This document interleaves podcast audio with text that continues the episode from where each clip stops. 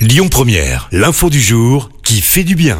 Et on prend la direction du nord de la France avec une belle initiative pour lutter contre l'isolement des seniors.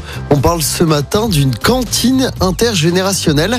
Alors ça se passe dans une commune près de Valenciennes. Elle propose à ses aînés de partager un repas avec les élèves pendant la semaine. Le dispositif est testé depuis plusieurs mois.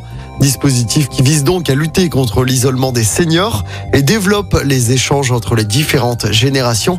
Dans cette commune, il faut savoir qu'un habitant sur quatre a plus de 65 ans.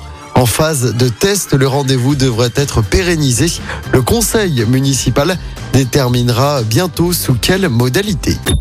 Écoutez votre radio Lyon Première en direct sur l'application Lyon Première, lyonpremière.fr et bien sûr à Lyon sur 90.2 FM et en DAB+.